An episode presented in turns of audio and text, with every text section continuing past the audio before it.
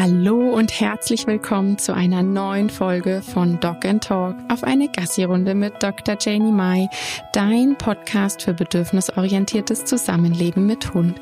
Schön, dass du wieder eingeschaltet hast. Ich freue mich. Ich bin Janie, Host von diesem Podcast, Tierärztin, bedürfnisorientierte Hundetrainerin und habe eine Online-Hundeschule. In der heutigen Folge habe ich wieder eine Gästin bei mir. Ich freue mich so sehr. Es ist Gloria von Fifi und Struppi. Wir haben ein breit gefächertes Thema. Wir unterhalten uns über das Raumverwaltungskonzept, über die Aussage Raum einnehmen. Wir sprechen ein bisschen über Feminismus. Wir unterhalten uns auch über die Sache mit Ruhe versus, versus ruhig gestellt und der muss jetzt schlafen gehen. Und wir schauen uns mal genau an, wo kommen eigentlich diese 18 bis 20 Stunden her, die ein Hund am Tag ruhen und schlafen soll.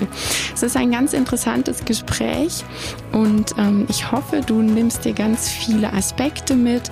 Du kannst ein bisschen nachdenken und wir geben ein paar Anschubser. Und ich ähm, freue mich ganz arg, dass Gloria sich die Zeit genommen hat für das Gespräch. Viel Spaß bei der Folge.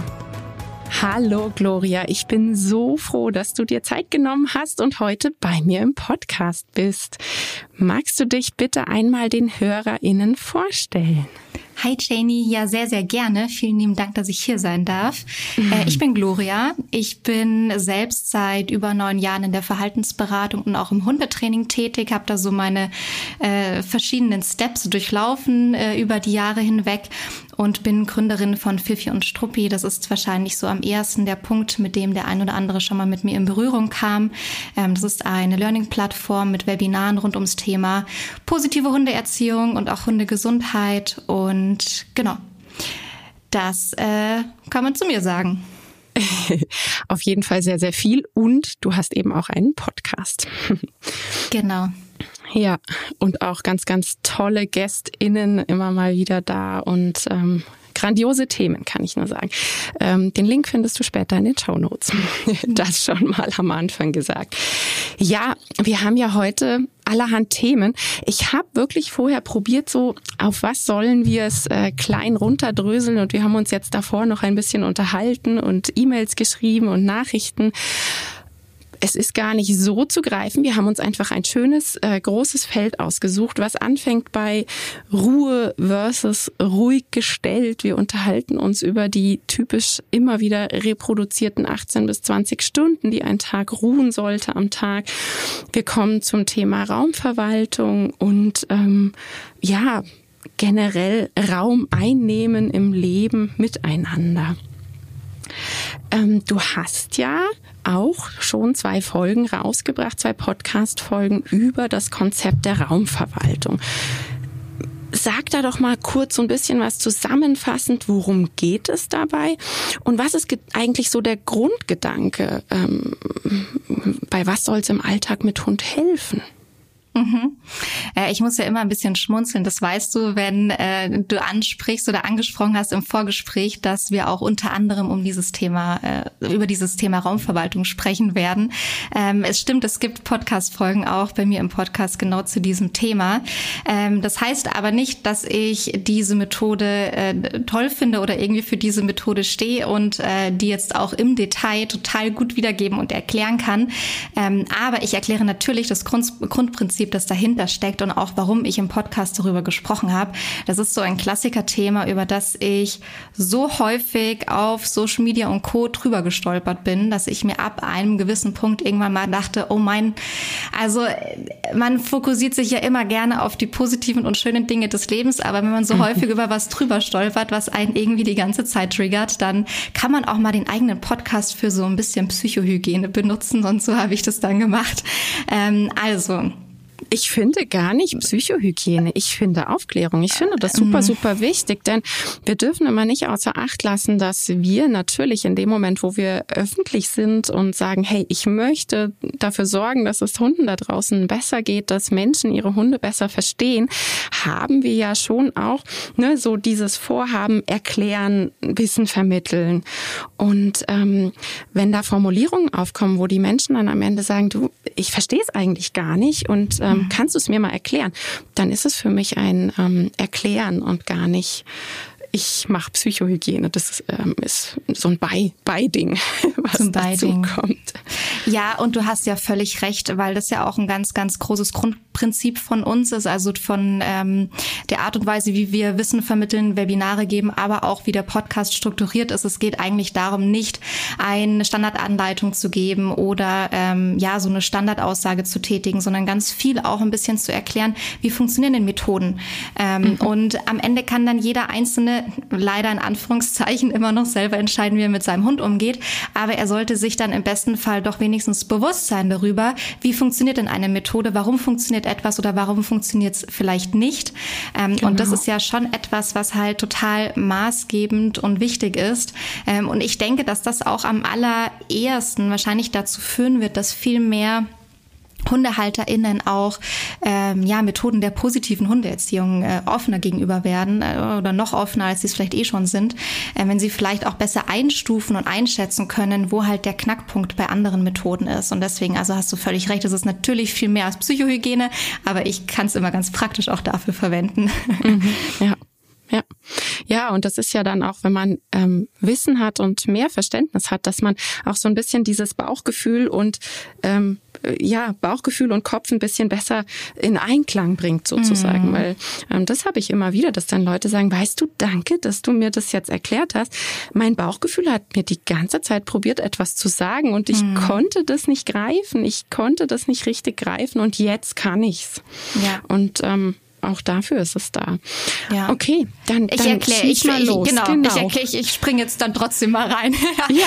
ähm, das Raumkonzept äh, ist im Grunde eine Methode, die besagt oder darauf basiert und fußt, dass äh, Hunde angeblich in Räumen denken würden und dass es eben darum geht, Räume zuzuweisen, Räume zu geben und Räume zu nehmen.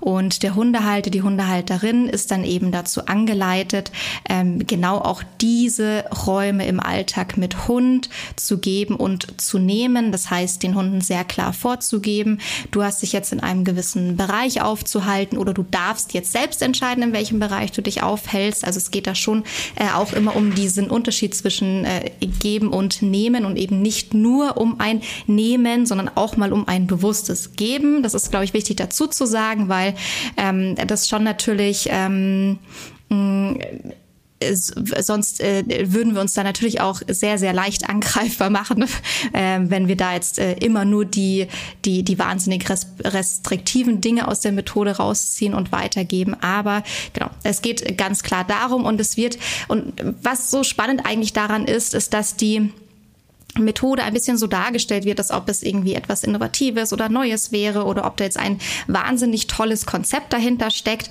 Im Grunde ist es das aber meines Erachtens überhaupt nicht, sondern mhm. es ist ganz, ganz viel. Ähm, ich setze dem Hund eine, äh, eine Grenze, eine räumliche Grenze, eine örtliche Grenze und ich setze die in der Regel äh, aversiv, also über Körperblocks, über Zurückschicken, ähm, ähm, über Zwischen und so weiter, ja. Zwischen Leinenruck und so weiter weiter. Ähm, genau. Der Leinenruck geht natürlich nur dann, wenn eine Leine dran ist. Das ist schon auch so ein Teil des Konzepts, dass die Hunde im besten Fall irgendwie die ganze Zeit ohne Leine laufen, auch irgendwie im, in, in der größeren Gruppe um den Menschen herum ohne Leine laufen. Das ist dann, glaube ich, etwas, was halt auch immer irgendwie so ein bisschen als schönes Bild nach außen getragen wird und auch bei dem einen oder anderen sicherlich für so eine Art von Bewunderung auch sorgt. Ah, so möchte ja. ich vielleicht auch ja. mit einer Gruppe Hunde mhm. durch die Natur streifen, in Innigkeit gemeinsam langsam, alles basiert auf Freiwilligkeit, weil das ist ja keine Leine dran und das ist halt ein total starker Trugschluss.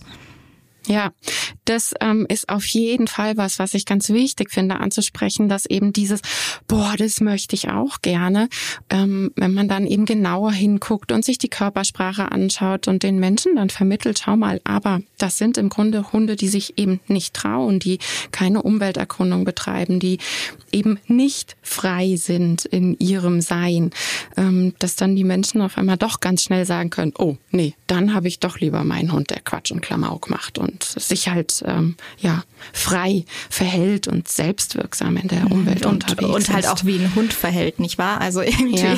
ja. ja. Ja, ja, hm. absolut. Es ist ja schon körperlich extrem anstrengend, wenn wir uns die verschiedenen Größen von Hunden auch anschauen. Ähm, ja, dieses langweilige im Schritt gehen. Das ist super anstrengend für Hunde, muskulär anstrengend. Ja, also das darf man immer gar nicht vergessen. Bei den ganz Kleinen ist es dann muskulär anstrengend, Schritt zu halten und bei den Großen ist es muskulär super anstrengend, die Schritte zu verkürzen, um überhaupt so laufen zu können. Also auch das ist auf lange Sicht mit Sicherheit beim einen oder anderen Hund sogar mit Muskelkater verknüpft, wenn sie da über lange Distanz so laufen müssen. Ja. Also nein, nichts, was ein, boah, das will ich auch unbedingt haben, hervorbringen sollte, aber es tut es. Das, da hast du absolut recht.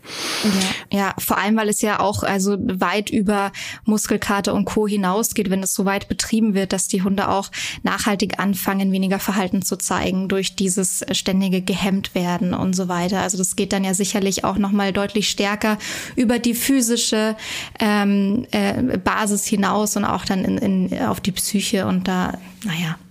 Absolut. Äh, müssen wir uns im besten Fall nicht aufhalten. Ja, ja ich habe ähm, mir auf meinem Zettel schon noch aufgeschrieben, dass wir später noch mal über Selbstwirksamkeit sprechen. Ach so, ja, ja, nee, ähm, nee, ich meinte nicht, dass wir uns ja. nicht in dem Themenbereich aufhalten, sondern äh, nicht unsere Hunde in eine psychisch schlechte Situation bringen wollen. So. Nein, ja, ja absolut, ja. Ich habe in meiner letzten Podcast-Folge über Ruhe versus ruhig gestellt gesprochen. Ähm, und man stolpert, ob man will oder nicht, immer wieder und wieder über diese diese reproduzierte Zahl 18 bis 20 Stunden Schlaf, Ruhe am Tag. Welpen mehr. Ähm, weißt du von einer Studie, wo diese Zahl herkommt? Ich habe tatsächlich heute äh, schon im Laufe des Tages darüber nachgedacht, weil ich ähm, die das Thema, die Frage auch in deinen Notizen gesehen habe und habe mir dann so kurz gedacht, hm, auf was möchte Janie denn da raus? Spricht sie da auf eine bestimmte Studie an, die ich vielleicht nicht kenne? Und mhm. habe dann noch so rumgefragt und so rumgeguckt und mir gedacht, hm, habe ich da einen aktuellen Wissensstand oder habe ich da keinen aktuellen Wissensstand? Es verändern sich ja auch viele Dinge die ganze ja. Zeit. Ja. Äh, und habe mir dann so gedacht, ja, ich orientiere mich auch roundabout an solchen Zeiten, aber mache es in der Verhaltensberatung halt immer auch wahnsinnig davon abhängig, was ist da gerade für eine Situation gegeben. Ähm, gibt es eine Problematik, die womöglich darauf beruht, dass der Hund zu wenig Ruhezeiten hat oder gibt es die gar nicht? Ja, dann wird auch vielleicht überhaupt nicht hinterfragt, wie viele Stunden der Hund am Tag schläft. Also das hat ja wirklich auch immer sehr, sehr viel mit dem Kontext zu tun. Mhm. Ähm, und in, was ich noch so ein bisschen recherchieren konnte jetzt im Vorfeld und so in meinen Nachfragen, Fragen zurückbekommen habe, war, waren Studien, die eben hauptsächlich ähm, darauf basierten, äh, Straßenhunde in ihrem Aktivitätsverhalten zu beobachten und das zu protokollieren. Ähm, ich habe jetzt vorhin nur mit einem Auge reingeschaut. Ich glaube, dass es teilweise Studien aus äh, Indien waren Jetzt weiß ich nicht, ob äh, je, jede äh, Straße, jedes Dorf, jede Stadt in Indien so wuselig ist, wie ich es mir vorstelle, wenn ich gerade an Indien denke.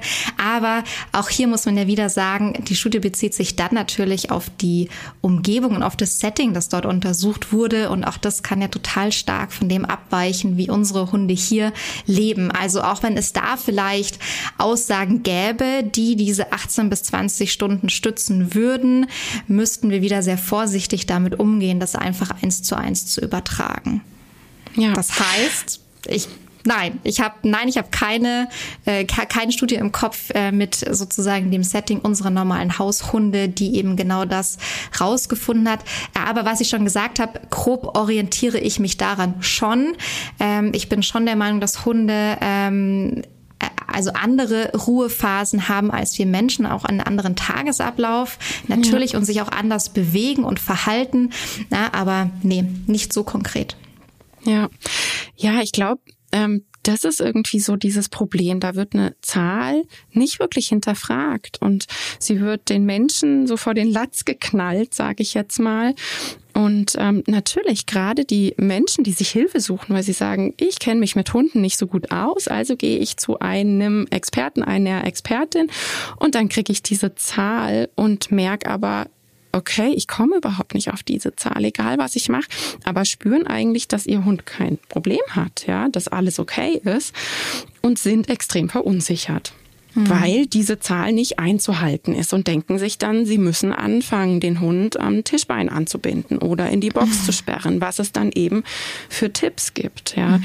Und ähm, von daher auch hier wieder diesen Tipp, bitte Dinge hinterfragen und ähm, egal, ob da eine Expertin vor dir steht, hinterfrag und frag, wieso, wo kommt's, wie kommt es zu dieser Zahl? Mhm. Und äh, ich habe da eigentlich kein Problem mit meinem Hund. Ich sehe da kein Problem mit meinem Hund, weil natürlich mit meinen Köterlis ist meine Kunden, ich sag mal das Gros meines Kundenstamms, ja, Hütehundlastig, muss man ganz, ganz klar sagen. Wenn ich jetzt jemandem sagen würde, dein Hund muss 20 Stunden am Tag schlafen, dann hätten wir fast bei allen ein großes Problem. Hm. Ja. Natürlich holen die sich ihre Ruhephasen und natürlich gibt es auch die Hütehunde, wo wir sagen müssen, hey, wir müssen da jetzt an einer Ja-Umgebung arbeiten. Wir müssen gucken, dass wir die Tagesstrukturen so schaffen, dass der Hund Ruhe kriegt und dass der es schafft, in die Entspannung zu gleiten und dass er wirklich diese Ruhe bekommt. Was dadurch geht, dass man halt vielleicht darauf achtet, eine Zimmertür zuzumachen, selber Sitzfleisch und man Poppes stillhalten. Ja, solche Sachen können da ja schon helfen. Und ähm, aber sich nicht starr an eine Zahl halten, wo nicht mal wir sagen können, da gibt's eine Studie, die wir auf unsere Sofapupser übertragen können. Mhm. Und das finde ich halt mhm. ganz wichtig, dass dieses Individuelle, wie du es auch schon gesagt hast, da verloren geht, ja, wenn man sich an so einer dass wir das auf jeden Fall mit berücksichtigen, ja. Aber hast du das Gefühl, dass tatsächlich auch HundehalterInnen, die jetzt so gar keine Themen, Probleme mit ihren Hunden haben, dass die sich auch von solchen Angaben schon verunsichern lassen? wahrscheinlich viel auch dann mit, mit Welpe oder, oder Junghunde, wo man so wahrscheinlich sehr mhm. auch darauf bedacht ist, jetzt alles von Anfang an richtig zu machen. Sind, ja, äh, ja voll. Also ähm, gerade bei den Hüte Hund, Menschen habe ich das immer, immer wieder. Ja, dass sie sagen, eigentlich hatte ich gar nicht so wirklich das Gefühl, da ein Problem zu haben, weil der schläft echt tief, aber viel weniger. Mhm. Und ähm, ja, die ruhen dann zwischendurch mal, aber ich muss dir ganz ehrlich sagen, wenn Kenny 20 Stunden am Tag hätte schlafen sollen, dann weiß ich nicht, das wäre ein Kampf gewesen für mhm. alle Beteiligten. Mhm. Und ja, klar musste ich helfen, dass er überhaupt schläft. Und ähm, ich habe auf Insta schon oft mal Fotos gezeigt, wie ich mit ihm im nackigen Bad gesessen bin auf Fliesen. Ja, wirklich eine komplette Reizrestriktion, kein Fenster, wo Schatten sonstiges und ich ganz ruhig mit dem Laptop gearbeitet habe und da war für Körperkontakt. Ähm, aber eben nicht dieses, du musst jetzt 20 Stunden schlafen. Mhm. Das wäre niemals gegangen. Und klar, Hunde sind ganz anders drauf. Sie sind polyphasisch. Sie brauchen zwischendurch immer wieder ihre Ruhephasen, um all das verarbeiten zu können, was in der schnellen menschlichen Welt da so abgeht. Das ist ganz klar. Aber diese 18 bis 20 Stunden, finde ich, machen schon sehr, sehr Druck. Vor allem, wenn, wenn wir auch ganz klar sagen müssen, ey, Mist, da gibt's überhaupt keine Studie, die wir vorlegen können. Mhm. Und deshalb da wieder so ein bisschen Vorsicht und halt auch hier wieder bitte schau ganz genau hin und ähm, das ist was, wo ich bei diesem Raumverwaltungskonzept ähm, drüber gestolpert bin. Diese Zahl wird sehr starr genommen und sogar umgekehrt, dass gesagt wird, das ist ein Grundbedürfnis. Ruhe, Schlaf ist mhm. ein Grundbedürfnis. Und dann wird gesagt, ich bin ja hier die Erziehungsberechtigte und dafür zuständig, dass Grundbedürfnisse stattzufinden haben. Und da finde ich, dann nehme ich ja die Selbstwirksamkeit weg, weil ein Grundbedürfnis habe ich hm. Das habe ich, das möchte ich mir nehmen und nicht, ich bekomme es übergestülpt, ob ich es will oder nicht. Und das ist ja, das, das widerspricht ja eigentlich dem, was ein Grundbedürfnis ist, ein individuelles. Ja, das bestimmt ja jeder für sich selber. Natürlich, ne, Essen, Schlaf, Trinken. Aber auch hier, was wer ist, da haben wir mit Sicherheit auch unterschiedliche Grundbedürfnisse. Und vor allem ist es ja auch wie immer wieder die Frage nach dem Wie, ja, wie wird es gemacht, wie wird es umgesetzt, mhm, wie wird es mhm, durchgesetzt. Genau. Und jetzt ein, ein Hund, der gerne sich äh, ausruhen kann, zurückziehen kann, sich hinlegen kann, der aber vielleicht aufsteht und mit das Zimmer wechselt, wenn seine Bezugsperson das Zimmer wechselt und sich dann dort einfach auch mit hinlegt und halt seinen mhm. Schlafplatz wechselt, ja, der kommt ja auch auf seine Ruhezeiten ähm, genau. und muss jetzt nicht irgendwie äh, harsch äh, auf seinen Platz zurückgeschickt werden mit der Aussage, der muss jetzt lernen, hier seine Ruhezeiten einzuhalten. Ähm, also das ist ja irgendwie auch äh, immer eine Frage, wie setzt man es dann durch und welche Begründung äh, findet man dann da gerade für sein Verhalten und auch, du hast die Individualität schon angesprochen jetzt mehrfach, es kommt ja auch stark darauf an, man kann ja gerne sagen, ich habe das Ziel, dass mein Hund irgendwann diese und jene Ruhephase am Tag einhalten kann, das würde dem auch gut tun und da habe ich auch Homeoffice und da möchte ich gerne ungestört arbeiten und so weiter. Und dann muss man sich ja auch trotzdem anschauen, wo komme ich her, wo kommt der Hund her, ähm, wo starte ich gerade an welchem Punkt und wie mhm. baue ich das auf, bis ich mein Ziel erreicht habe und halt nicht mit auf Fingerschnips ab morgen. Ich habe jetzt eine Methode gelernt, die habe ich gesehen in ja. einem Video. Ab morgen wird das jetzt so umgesetzt ähm, oder auch von mir aus mit TrainerInnen Anleitung. Also es muss ja jetzt gar nicht nur auf ein Video bezogen werden, aber man sieht halt genau zu dieser Methode halt sehr viele kurze Videos, die gefühlt halt nachgemacht werden. Ähm, und ich war letzte Woche zum Beispiel im Austausch mit einer Hundehalterin, die hat einen Welpen Welpen aus dem Tierschutz und die war ähm, die, die kleine Welpin, sehr, sehr süß, Terrier-Mischling, sehr aufgedreht mhm. war davor in Rumänien auf einer privaten Pflegestelle mit, ich glaube, wenn ich mich jetzt richtig erinnere, 20 anderen Welpen. Und da mhm. war den ganzen Tag, war da halt Halligalli. Mhm. Und jetzt sagt halt die Halterin, ja, die versucht den ganzen Tag die Ersthündin zum Spielen zu animieren. Ja, ach so. ja, natürlich kommt der Hund nicht in eine neue Umgebung und schalte um auf Fingerschnips. Also ich meine, manchmal passiert sowas, ja, aber können wir halt nicht ausgehen, dass der, ja, ja. dass, ja, dass der Schalter sich da sofort umlegt und der Hund dann halt sagt, ach ja, ich soll 20 Stunden am Stück schlafen, jetzt habe ich hier endlich die Möglichkeit, juhu, sondern ist ja was ganz anderes gewohnt. Also das kommt ja auch noch mit dazu. Ja. ja, ja, total, total, absolut. Und was für mich halt dazu kommt, ist, ähm, dieses Chillen, Entspannen können, der Name Entspannen, das, das sagt ja einfach schon, ja, Muskelentspannung. Das ist doch nicht, wenn ich körperlich verräumt bin mit einem, du musst und dann noch mit einem ängstigenden Gefühl ähm, Körperblock und so weiter. Da hatte ich jetzt auch schon einige mh, hm, Hundemenschen, die auf mich zukamen und gesagt haben, hey, ich soll meinen Welpen wirklich körperlich abdrängen, aus dem Zimmer drängen, so oft, bis er sich nicht mehr traut, ins Zimmer zu kommen zu mir, weil der kontrolliert mich, der läuft hinter mir her und der soll ja auf seinem Liegeplatz liegen bleiben. Ja, aber zum Entspannen gehört Sicherheit. Das ist sogar bei uns erwachsenen Menschen so. Wir können nur dann einschlafen, wenn wir uns sicher fühlen. Nur dann lässt unser Hirn schlafen Schlaf zu. Und ähm, wenn ich aber ein Angstgefühl in mir habe, weil ich bedroht wurde, dann ist das völlig konträr zu Entspannung. Das heißt, dieses Ich mache das jetzt, weil ich möchte, weil mein Körper das möchte, weil ich es fühle und deshalb entspanne ich mich, ist etwas ganz anderes als ich werde so lange körperlich zurückgeschickt oder vielleicht sogar angebrüllt, was auch immer, ähm, und dann bleibe ich da liegen und traue mich nicht mehr aufzustehen. Es ist was ganz anderes, weil dieses ängstigende Gefühl ist im Hirn. Ja, das ist im Hirn drin, selbst wenn dann der Welpe vor lauter Erschöpfung umkippt und pennt der hat dieses ängstigende Gefühl im Schlaf. Und dieser Schlaf ist nicht so entspannend und ist kein entspannender Schlaf, wie es gewesen wäre, wenn das Tier halt selbst wirksam einfach gesagt hat, oh, ich fühle mich hier so wohl und ich brauche gerade Schlaf und jetzt schlafe ich.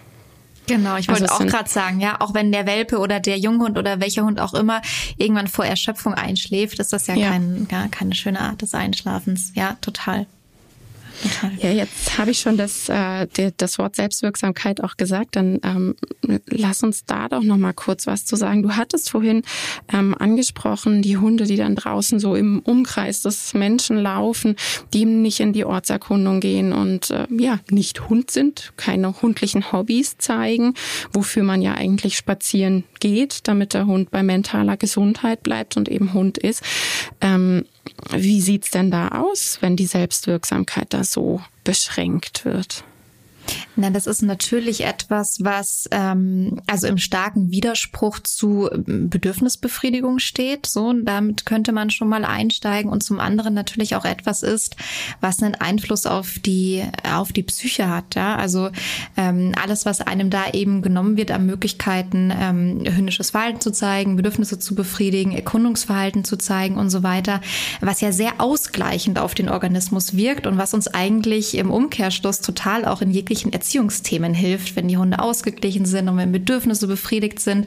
Ähm, das kommt da natürlich total zu kurz. Ja? Und jetzt käme es dann natürlich noch stärker darauf an, wie viel Stress verspürt der Hund dabei? Ähm, wie stark wird er irgendwie geängstigt? Ähm, wie geht er da als Individuum mit diesen, äh, mit diesen Methoden auch um und mit den, ja, wie fühlt er sich in der Situation? Ähm, äh, und dann müssen wir natürlich äh, überhaupt nicht groß äh, hinterfragen, ob das eine Auswirkung hat auf die Psyche, wenn da halt dauerhaft Stresshormone ausgeschüttet werden und so weiter und da eben auch dann äh, der ganze Organismus in Mitleidenschaft gezogen wird.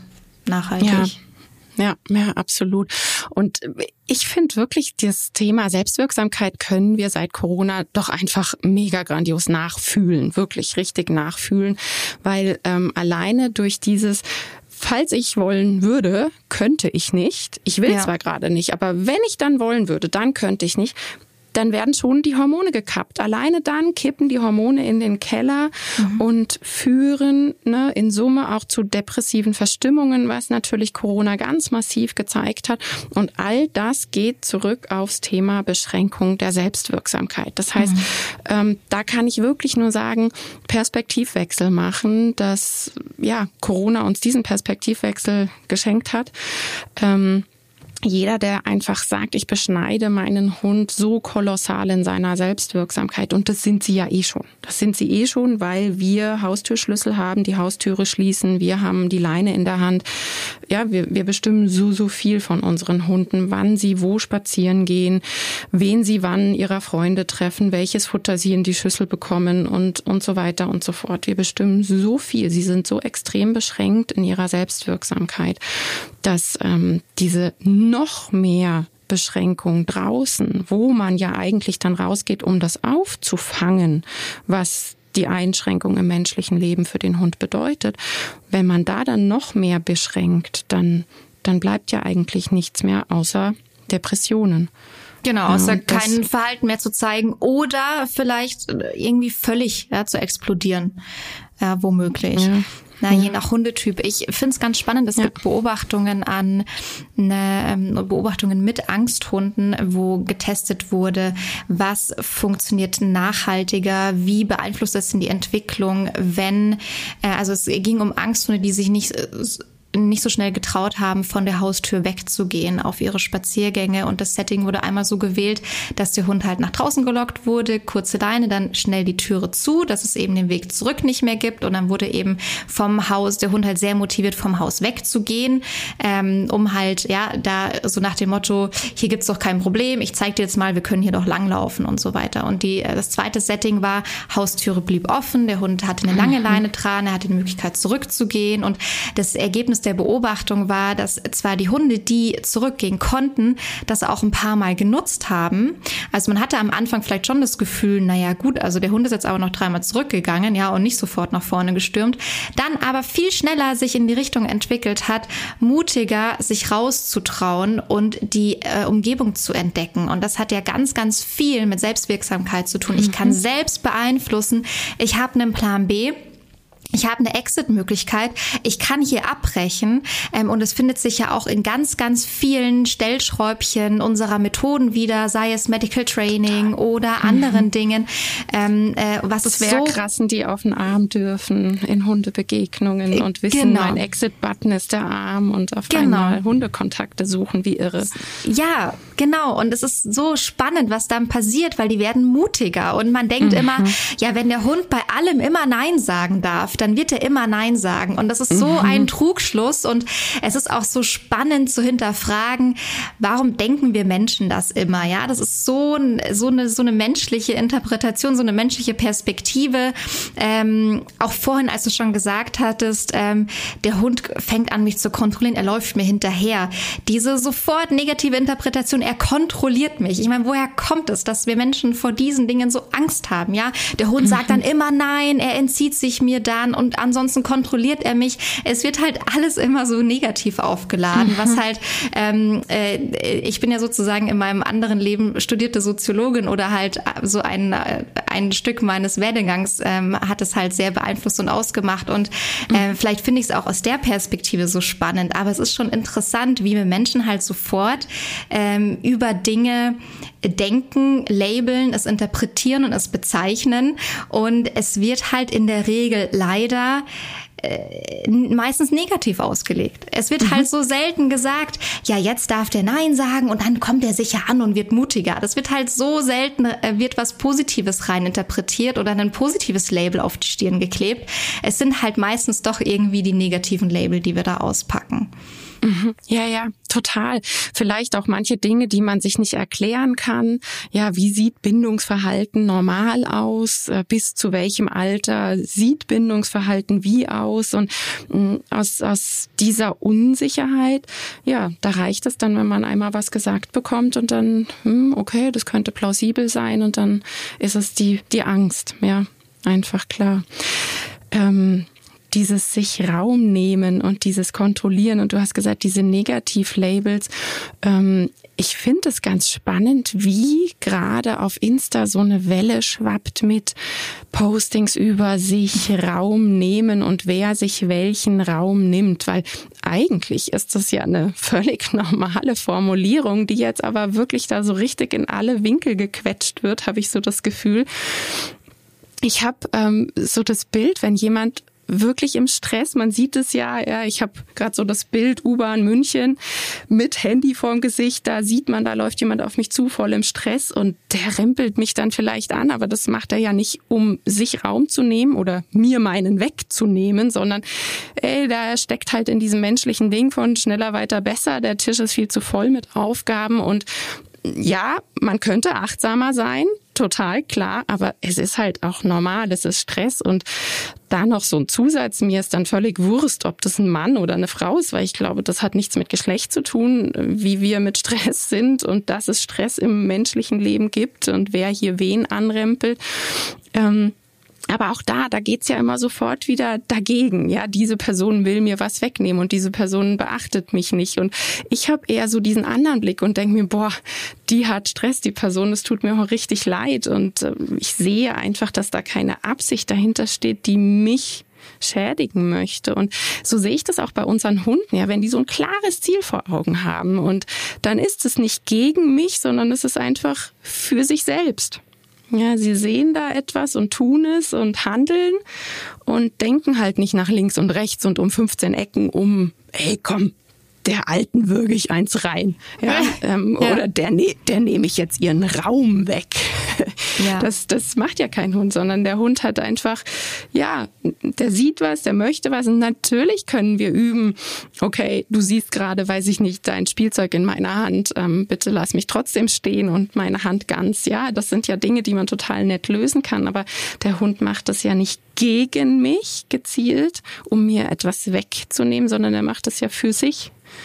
Ja, und sie kommunizieren halt mitunter sehr direkt, was sie haben möchten und was sie nicht haben möchten. Und das ist halt äh, ja auch irgendwie das wahnsinnig Schöne am Zusammenleben mit Hunden, dass da halt mhm. nicht irgendwie erstmal fünf Minuten diplomatisch um den heißen Brei herum geredet wird, ja, sondern da wird halt gesagt, ich hätte jetzt übrigens Hunger, ja, oder äh, kannst du mir irgendwie jetzt äh, hier mein Spielzeug geben, ja.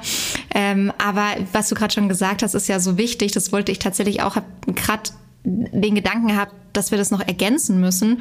Und jetzt hast du das Gespräch eh darauf gelenkt wir dürfen ja Grenzen umsetzen. Wir dürfen ja Regeln in unserem Leben haben im Zusammenleben mit Hunden. Wir dürfen auch Grenzen haben und wir dürfen das von mir aus nennen wir das auch Grenzen, wenn wir möchten, ja.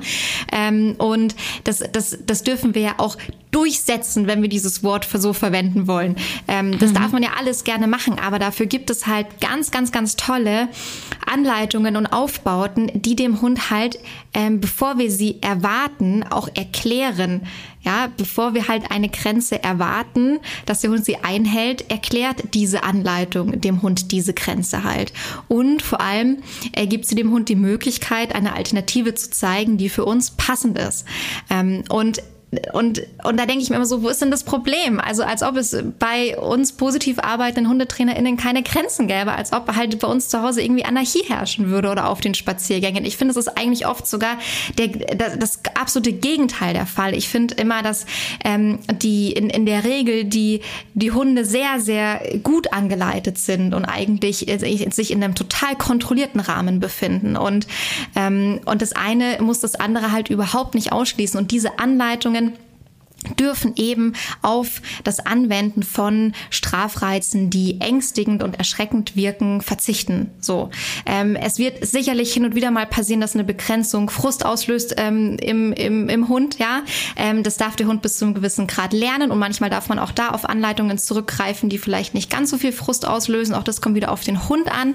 Mhm. Ähm, wenn halt bei mir gerade ein erwachsener Hund aus dem Tierschutz in, der, in die Verhaltensberatung kommt und der einfach überhaupt nicht mit Frust umgehen kann, dann hole ich nicht eine Anleitung raus, die auf Frust basiert. Das ist irgendwie mhm. auch klar.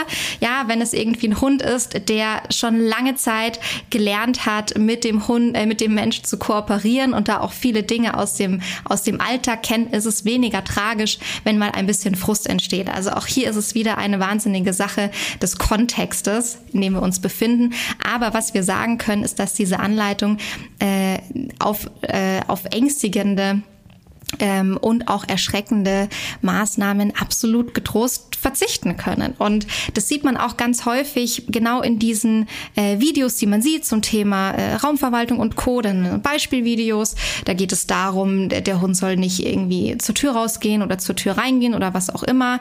Oder er soll äh, Fuß gehen oder er soll äh, ja auf seinem Platz bleiben. Und bei all diesen Dingen und in all diesen Situationen denke ich mir immer, aber es gibt doch wirklich für all diese Dinge eine wahnsinnig tolle Anleitung, ähm, die nachhalt, wahrscheinlich nachhaltig deutlich besser funktioniert, außer man schafft es, die Strafe wirklich wahnsinnig gekonnt einzusetzen und wahnsinnig punktuell mit der richtigen äh, Dosierung umzugehen, was ja total schwierig ist tatsächlich bei der Anwendung mhm. von Strafe. Also darüber muss man ja auch mal sprechen. Es ist viel einfacher, positiv zu arbeiten, als äh, jetzt wirklich passgenau und punktgenau im richtigen Verhältnis zu strafen. Das sind sich viele nicht bewusst. Ähm, damit Strafe so funktioniert, wie sie es eigentlich halt einsetzen möchten, falls sie es einsetzen möchten.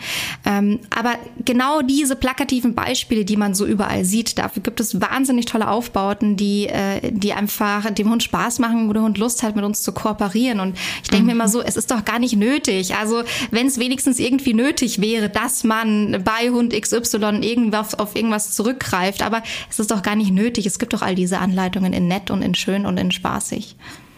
Na, und das, das Schöne ist ja, oder das Traurige, man schädigt sich selbst. Wir wissen, was passiert in unseren Gehirnen, wenn wir motzen, meckern, strafen, was in unserem eigenen Gehirn passiert. Das heißt, wir bestrafen uns selber jedes Mal. Und ähm, das, finde ich, sollte ja eigentlich schon, wenn man sich selber mag, und das sollte jeder, ja, dass man sich selber mag. Und ähm, wenn man sich selber wichtig findet, dann, dann alleine wäre das ja schon ein Grund zu sagen, ich hätte gerne, dass in meinem Hirn die Sonne scheint. Ja, und ähm, das geht halt einfach nur, wenn ich nett bin und nicht, wenn ich Mecker, Motz und Strafe austeile.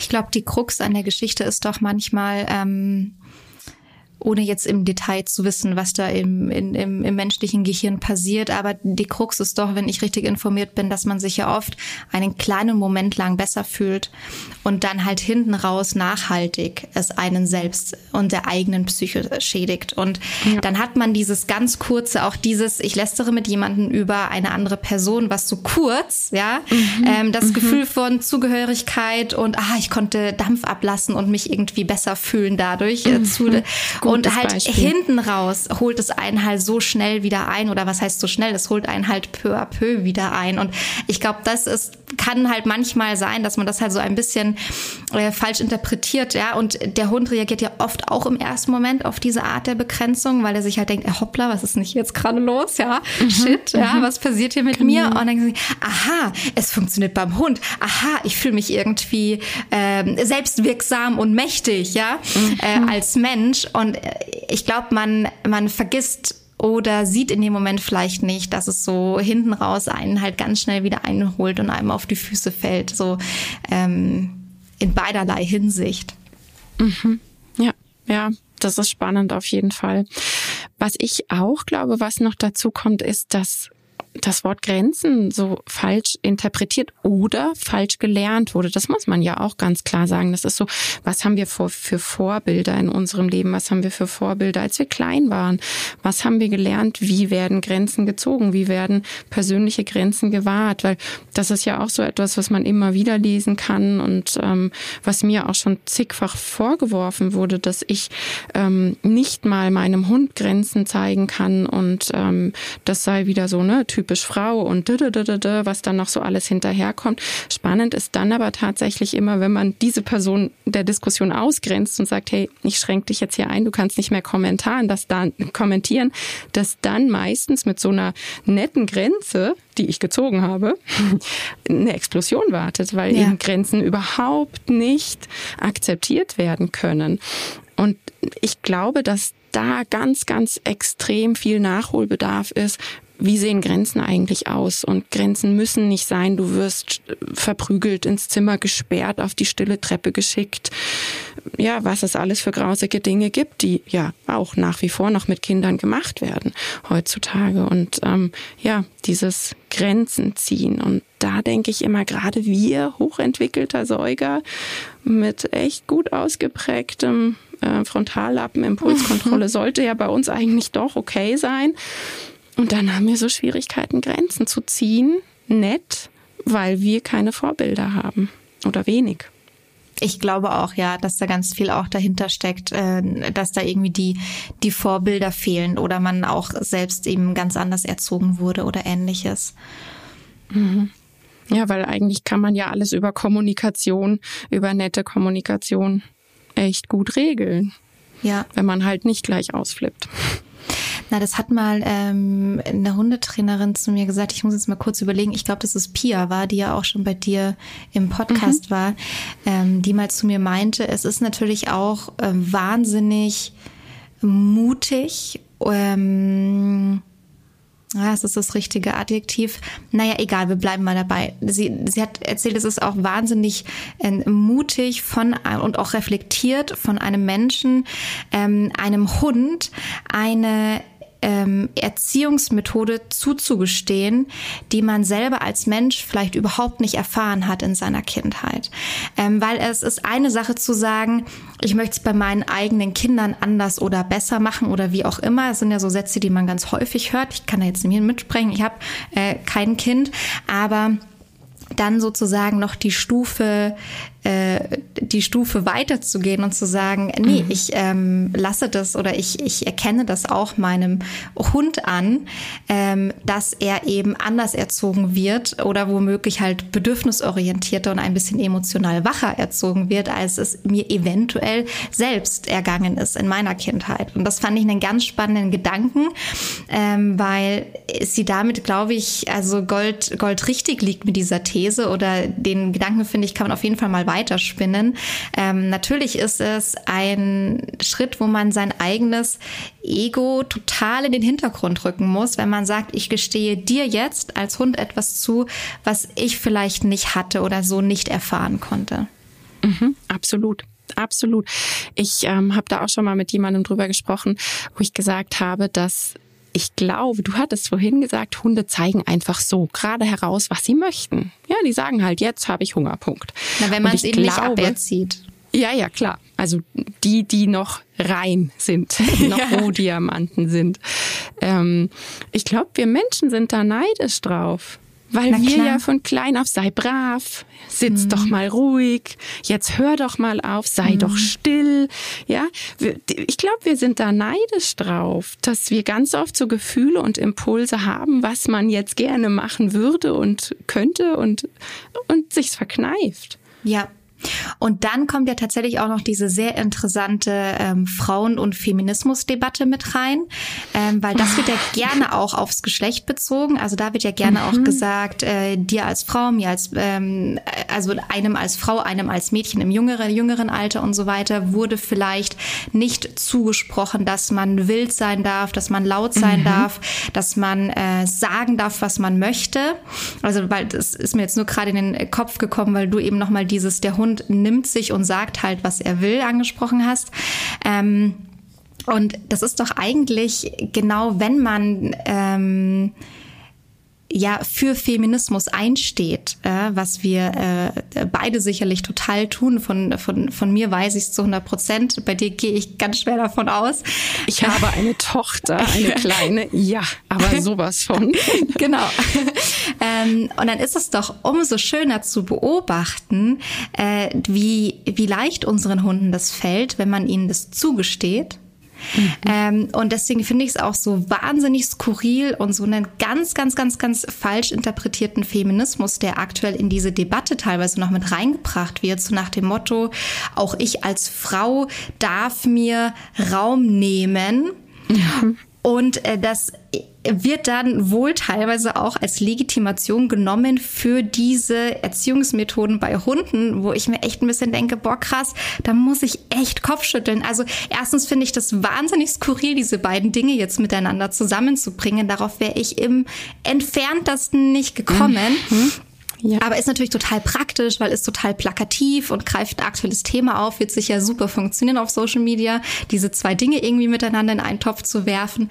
Ähm, aber Feminismus äh, in, in, den, in den Kontext von einer äh, Hundeerziehung zu setzen, wo man sich äh, aversiv durchsetzt dem Hund gegenüber, ähm, das finde ich ist ein wahnsinnig falsch verstandener Feminismus. Und er wird in die andere Richtung umgekehrt. Das ist das mhm. Einzige, was mir immer so sekundenschnell kommt. Man verhält sich hemmend, adultistisch von oben herab. Also man gibt es weiter.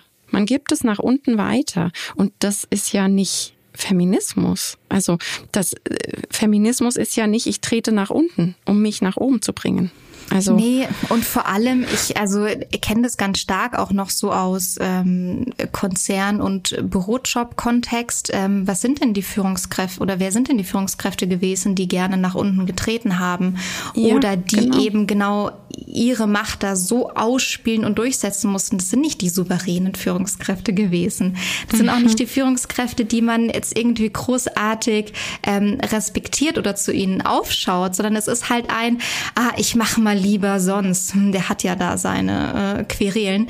Ähm, das hat ja nichts mit dieser inneren Haltung, dieser äh, inneren Sicherheit und dieser Souveränität zu tun, die man, glaube ich, eigentlich als Frau verspüren möchte, wenn man für Feminismus äh, einstehen möchte und wenn man für sich selbst einstehen möchte.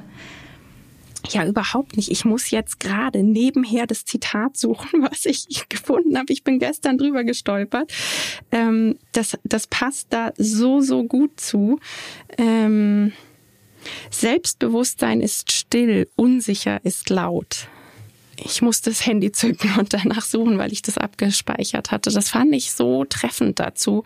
Bin noch gedacht, das ähm, passt so ein bisschen auch oft, wie man Social Media wahrnimmt, oder? Dass so dieses drübertreten und ich muss mich da jetzt breit machen und ganz laut sein und ich akzeptiere Grenzen nicht wie hey, das ist keine Diskussion und das ist auch kein Austausch, sondern das ist Angriff und das möchte ich nicht und ja, ich glaube, es ist wirklich so dieses da gesammelt einfallen und laut sein und ich muss recht haben. Da passt dieses Zitat so, so toll. Und mhm. ich finde auch immer, wenn man sich einfach nur dieses Raum einnehmen, wenn man nur das hört, das bedeutet für mich einfach, ich bin ich, ich traue mich, trau mich zu sagen, was ich gerade brauche. Ich bin authentisch. Ich bin authentisch in meinem Sein. Ich ähm, ja, ich gehe eben keiner Methode nach und ich bin nicht, weil man es so macht, sondern ich bin ich. Und ich glaube, wenn man so eine Methode, so ein Konzept verfolgt, dann ist man ja nicht mehr authentisch, sondern dann macht man, weil man macht. Ja, ja. Und, und man wartet halt auf das Gefühl, dass man irgendwie damit ähm, verbindet oder erhofft, sich davon erhofft, ja, dieses Gefühl, alles unter Kontrolle zu haben, das Gefühl irgendwie ähm, Herr der Situation zu sein, Frau der Situation zu sein.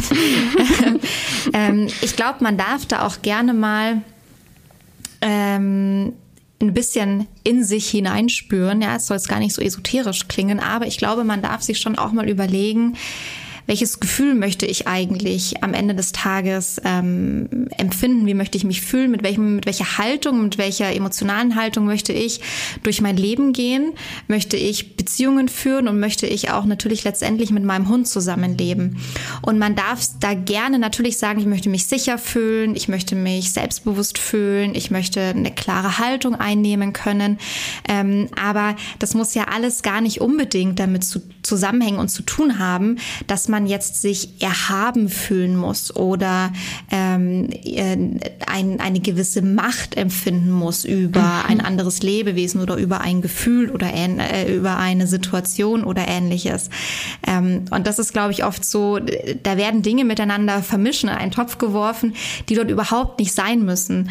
Und ich muss das jetzt einmal äh, mit anbringen und erzählen, weil ich das äh, ganz wichtig finde und vielleicht auch ein kleines bisschen äh, beruhigend finde. Aber ähm, ich kann da auch äh, aus, aus eigener Erfahrung berichten. Also ich habe in, in, in, in meinem letzten Job, der halt ein sehr klassischer Bürojob war, in der Konzernstruktur, ähm, internationale Projektteams geleitet. Und ich habe da sehr wohl mir sehr, sehr gut meinen Raum genommen und meine Position durchgesetzt und äh, hatte da teilweise auch so ein bisschen äh, genau genau diesen Ruf und bin dann manchmal auch so drüber gestolpert, weil ich dachte, oh Gott, irgendwie so, so hart nach außen möchte doch überhaupt nicht rüberkommen. Ähm, aber es war ganz interessant, so äh, zu, zu sehen und zu beobachten, ähm, äh, was mir dort in diesem Kontext zurückgespielt wurde. Das heißt, sehr wohl kann man diese beiden äh, Dinge miteinander wahnsinnig gut in Verbindung bringen und bei sich als Mensch vereinen, zu sagen, ich kann souverän und mit einem sehr klaren Gedanken und mit einer sehr klaren Haltung ähm, in, äh, durchs Leben gehen und trotzdem äh, natürlich äh, liebevolle Beziehungen mit meinen Sozialpartnern, äh, mit denen ich zusammenlebe, führen führen, egal ob es jetzt äh, menschliche Partner sind oder halt äh, tierische Partner sind. Und mhm. wieso sollte das eine nicht mit dem anderen zusammengehen? Also warum kann man nicht äh, mit einer äh, souveränen und klaren Haltung durchs Leben gehen und wissen, was man möchte, ähm, ohne dass man sich irgendwie über ein Lebewesen er, äh, erheben muss? Also das ist ja äh, der Gedanke, den finde ich einfach so wahnsinnig skurril. Ja. Also ich glaube schon, auch wenn man ähm, jetzt im Feminismus ein bisschen weiterschaut, ich glaube schon, das ne, ist ja auch durch Studien belegt, dass Frauen sich viel öfter beweisen müssen und zeigen müssen, dass sie Expertise haben, dass sie können und dass sie viel mehr Biss brauchen, um dran zu bleiben. Und das natürlich in dem Moment, wo eine Frau richtig klar und authentisch da ihr Standing zeigt, dann sofort gesagt wird, boah, die ist ja hysterisch, die, die brüllt hier laut rum oder so. Ja. Das ist, das sind Probleme, die da sind, absolut. Aber ich glaube, ähm, gerade wenn man Feminismus so umkehrt, dass man dann sagt, es ist nach unten treten, dann macht man genau das Gleiche und macht dabei auch noch den Feminismus kaputt und führt ja dann am Ende dazu, dass es die Leute gibt, die sagen, boah, ey, die Feministen, da kriegst du ja einen Knall. Ja. ja. ja. Ähm, also oh, ja, und es bringt uns doch in der Feminismusdebatte nicht weiter, wenn wir unsere Hunde aversiv erziehen. Also das ist ja auch irgendwie, äh, wie, wie soll das eine mit dem anderen zusammengehen? Das, das finde ich auch, glaube ich, das war das, das, das wahnsinnig irrationale daran, diese beiden Begriffe jetzt irgendwie zusammenzuwerfen.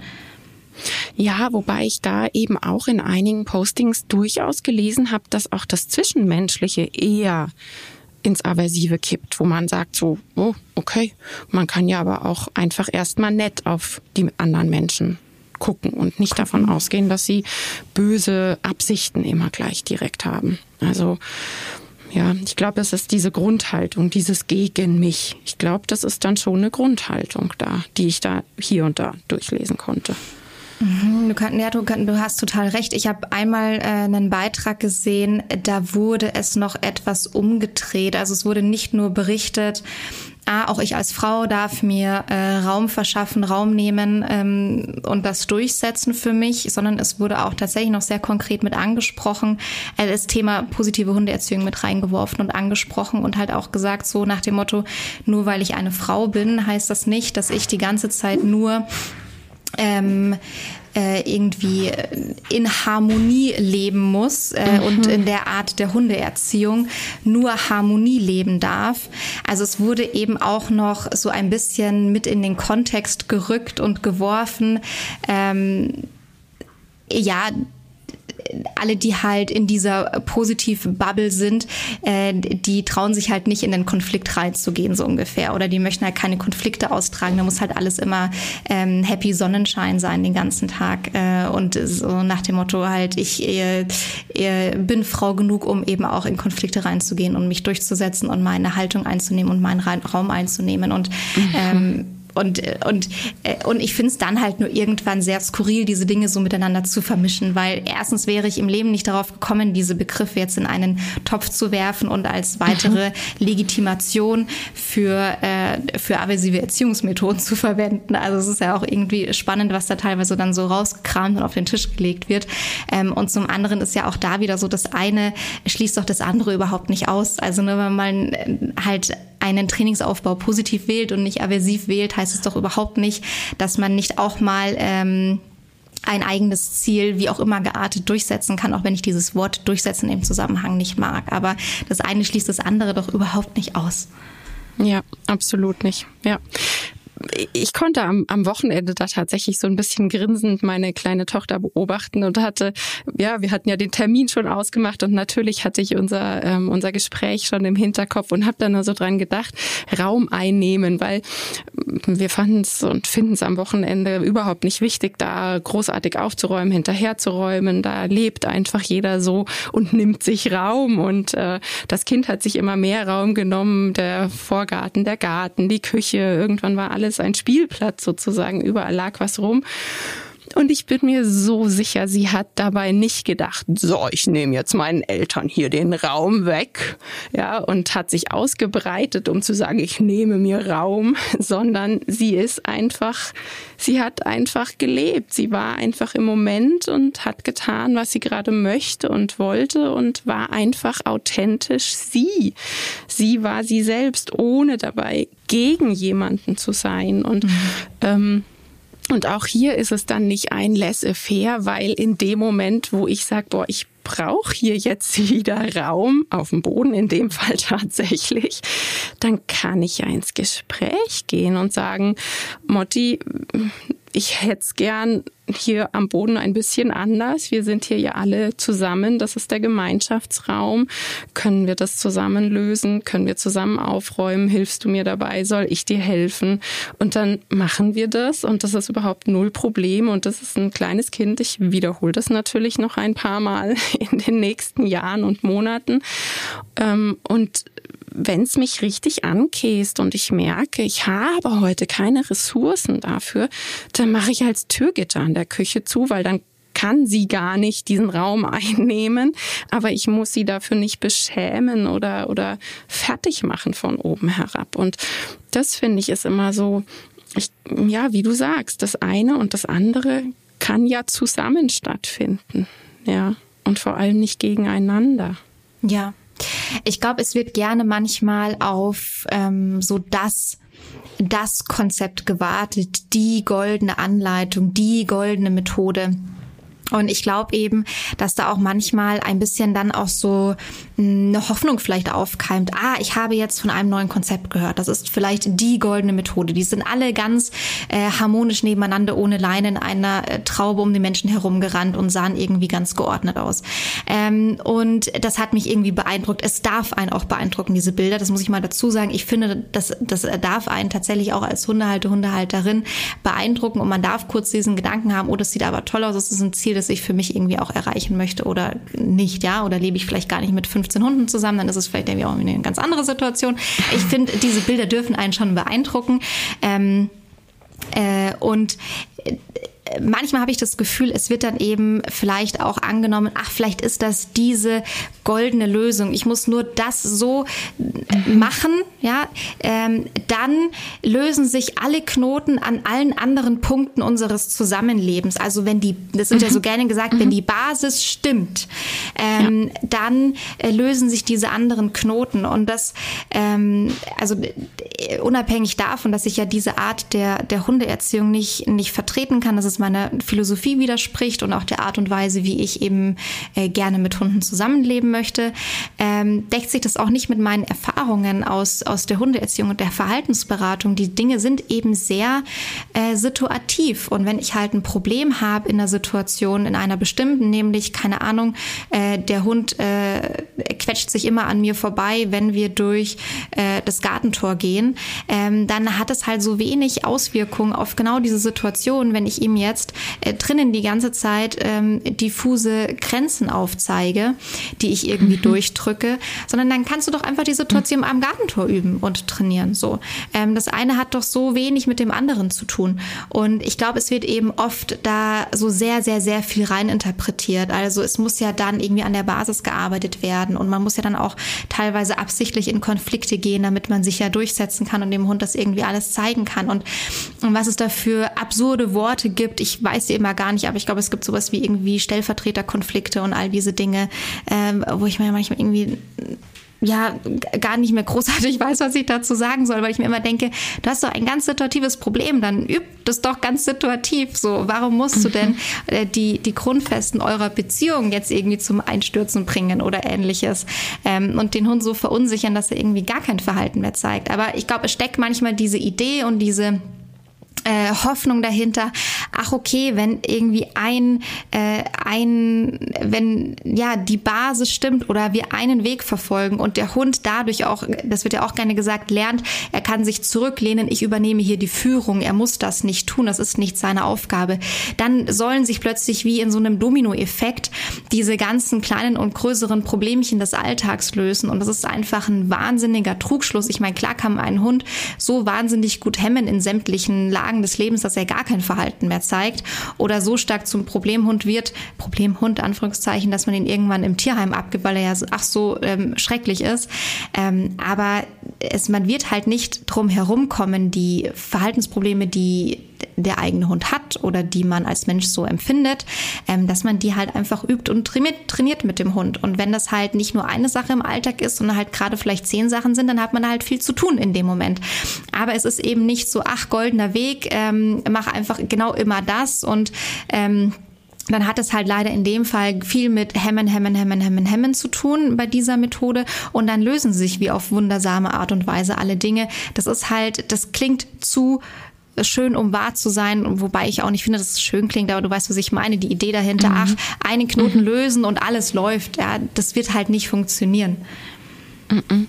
Ja, also das ist total spannend, weil ich ich denke da ja auch immer wieder natürlich auch drüber nach, was, was ist so die Intention. Und ich glaube, dass dieses Friede, Freude, Eierkuchen, alle sind immer nett und äh, du bist immer brav und lieb und äh, ja, konfliktvermeidend ich, ich habe manchmal so das Gefühl, dass viele glauben, soziales Miteinander sieht so aus. Und das ist ja Quatsch. Soziales Miteinander ist Arbeit. Immer mhm. wieder miteinander, aneinander. Weil, ja, ich habe morgen ein anderes Gehirn als heute. Man verändert sich, die Hunde verändern sich. Alles, was soziales Miteinander meint, meint auch miteinander arbeiten und aneinander. Und das ist eben kein, ich mache jetzt das und das und danach ist fertig. Ja. So ist es nicht, sondern es ist Arbeit. Es ist Arbeit. Es ist totale Arbeit. Ja. Ähm es ist auf der einen Seite Arbeit und die bleibt bestehen, genauso wie Verhalten sich immer verändern wird. Auch von unseren erwachsenen Hunden wird sich Verhalten hin und wieder verändern.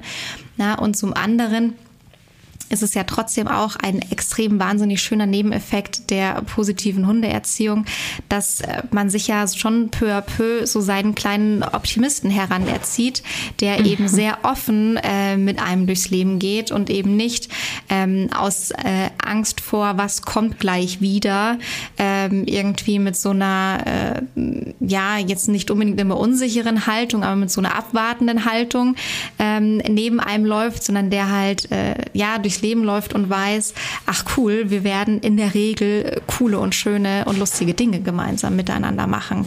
Ja, und äh, das führt ja dann doch auch ganz häufig dazu, dass da eine total äh, harmonische Basis entsteht, wo man sich eben äh, auch nicht immer die ganze Zeit nur reiben muss oder Konflikte austragen muss, sondern ja auch zu so einer total schönen, zu so einer schönen Einheit wird oder eben eine schöne Ebene für sich aufbaut. Ja, total. Absolut. Ich finde, das ist ein, ein perfektes Abschlussstatement. Ich finde, wir haben so, so viele tolle Dinge gesagt im Podcast, wichtige. Es war ein, also ich habe mich super wohl gefühlt in dem Gespräch, ein super schöner Austausch und ich kann mir echt gut vorstellen, dass ähm, die HörerInnen da einiges mitnehmen können. Vielen, vielen Dank, Gloria. Sehr gerne. Ja, ich freue mich natürlich, wenn der ein oder andere einen kleinen Impuls äh, oder eine kleine neue Perspektive für sich mitnehmen kann. Ich habe das Gefühl, äh, wir haben das Thema erst angefangen anzureißen. Es hat so viele Facetten äh, und ich bin mir sicher, es wird auch für mich ganz spannend sein, das Gespräch nochmal zu hören und dann so, ach, darüber haben wir auch gesprochen und das haben wir auch angesprochen. Ja, gefühlt ist es so, äh, man sticht in ein Wespennest, aber äh, es ist total das schön. Stimmt. Ähm, also das, das Gespräch war total schön und ich glaube, dass sich viele daraus so den einen oder anderen Impuls rausziehen können. Also vielen lieben Dank, dass ich hier sein durfte und mit in deinen Podcast springen konnte. Ich fand es ganz, ganz toll und super spannend. Vielen, vielen Dank dafür. Ich hoffe, dir hat die Folge gefallen und wie immer, ich freue mich über eine 5-Sterne-Bewertung für den Podcast. Davon lebt ein Podcast. Vielen, vielen Dank dafür und bis zum nächsten Mal. Tschüss. Tschüss, Gloria. Ciao.